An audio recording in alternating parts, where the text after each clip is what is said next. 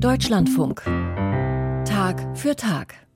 Fasten ist schon lange nicht mehr nur eine religiöse Tradition. Irgendwann im Laufe des Jahres mal eine Pause einlegen und bewusst auf Genussmittel oder Konsum verzichten, das machen mittlerweile viele Menschen. Und laut einer gerade veröffentlichten Umfrage der Krankenkasse DAK Gesundheit ist Fasten vor allem bei jungen Menschen sehr beliebt. Bei den unter 30-Jährigen finden drei Viertel der Befragten eine solche Auszeit sinnvoll.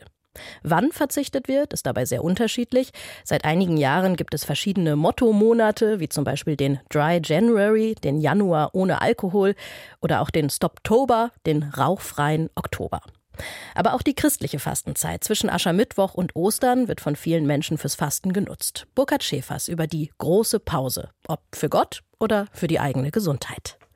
Verzicht wird gesellschaftlich immer anerkannter. Es gilt nicht länger als allein religiöses Phänomen. Wer fastet, unterbricht gewohnte Routinen, sagt der Münchner Jesuit Karl Kern. Das Fasten des Leibes soll die inneren Kräfte wecken und das ist was sehr, sehr Heilsames. Wobei man heutzutage vielleicht nicht nur an Essen denken muss, sondern an Internetkonsum oder auch zu viel Kommunikation kann auch schädlich sein. Alles kann schädlich sein im Übermaß. Der Verzicht auf Alkohol, Süßigkeiten und Fleisch gilt auch unter Konfessionslosen als hehres Ideal. Es gibt Heilfasten, Plastikfasten, Autofasten, sogar Lügenfasten. Die Motive sind vielfältig. Glaube, Selbstdisziplin, Gesundheit. Haben wir also einerseits das religiöse und andererseits das weltliche Fasten? Diese Trennung hält Ordensmann Kern für fragwürdig. Zunächst einmal zeigt das, dass alles Religiöse, explizit Religiöse, eine natürliche Basis hat. Dass man weiß, es tut dem Körper gut. Das Christliche wäre, du bist nicht nur Körper, du bist auch Seele und Geist. Im Grunde will alles natürlich Gute durch die Religion, durch den Glauben vertieft werden.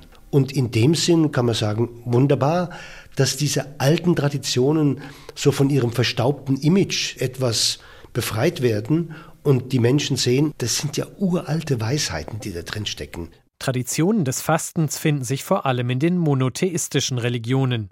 Im muslimischen Kalender ist der neunte Monat der Fastenmonat Ramadan. Zu dieser Zeit, heißt es in der zweiten Sure, wurde der Koran als Rechtleitung für die Menschen herabgesandt.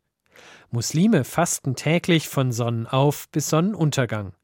Kranke, Reisende, Schwangere und Kinder sind ausgenommen. Am Ende des Ramadans steht das dreitägige Fest des Fastenbrechens. Im Judentum gibt es mehrere einzelne Fastentage, vor allem den Versöhnungstag Yom Kippur. Einen Tag und eine Nacht lang verzichten Juden um der seelischen Reinigung willen auf Essen und Trinken, Geschlechtsverkehr, aufs Autofahren und weitere Dinge, die den heiligen Tag stören könnten.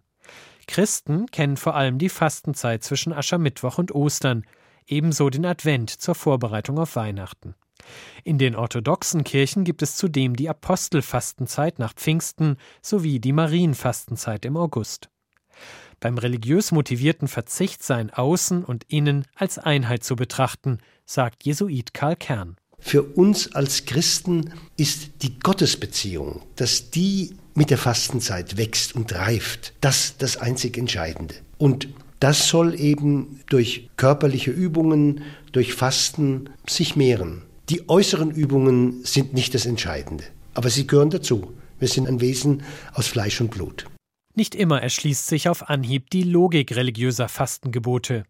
So manches traditionelle Ordnungsmuster klingt heute wunderlich, sagt Daria Pezzoli Oggiati, Professorin für Religionswissenschaft an der Evangelisch-Theologischen Fakultät der Ludwig-Maximilians-Universität München.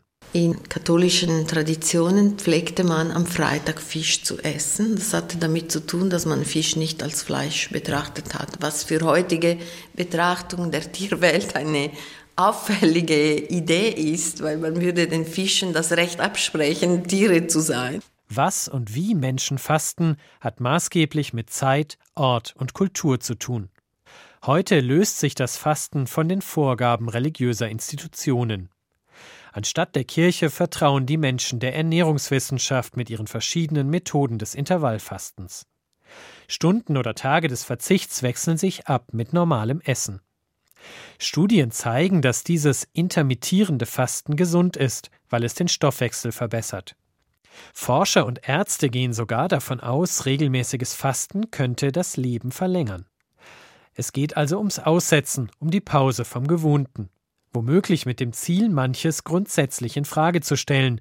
Worauf wir verzichten, sei kontextabhängig, erklärt die Schweizer Religionswissenschaftlerin. Es ist etwas anders, wenn wir von Fasten sprechen in einer Gesellschaft, in der Nahrungsmittel knapp sind oder in einer Gesellschaft des Überflusses. Es gibt Fastenpraktiken im Rahmen von Selbstbildungskursen, damit man fitter ist.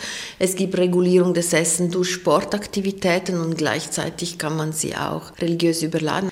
Spannend finde ich aber festzustellen, dass auch in einer Gesellschaft wie unsere, wo man sehr frei über Religion entscheidet, wie religionsgeschichtlich verankerte Praktiken revitalisiert und neu gedeutet werden. Religion kann also Ursprung, Spielart oder Wesensmerkmal der jeweiligen Fastenpraxis sein. Zwar sind heute weniger Menschen Mitglieder von Kirchen, doch beim Thema Essen gebe es nach wie vor viele Regeln, sagt Daria Pezzoli-Olgiati. Versuchen Sie, eine Gruppe von 20 Freunde einzuladen, aber die Idee, dass Sie jetzt einen Teller Spaghetti mit Bolognese-Soße auftischen und alle sich freuen, ist nicht mehr realistisch. Es gibt Menschen, die haben vermeintliche oder tatsächlich Allergien. Viele sind Vegetarier, andere sind vegan. Das sind alle Formen der Regulierung des Essens, die durch Individuen oder andere Gruppierungen vorgenommen werden und nicht mehr von religiösen Institutionen.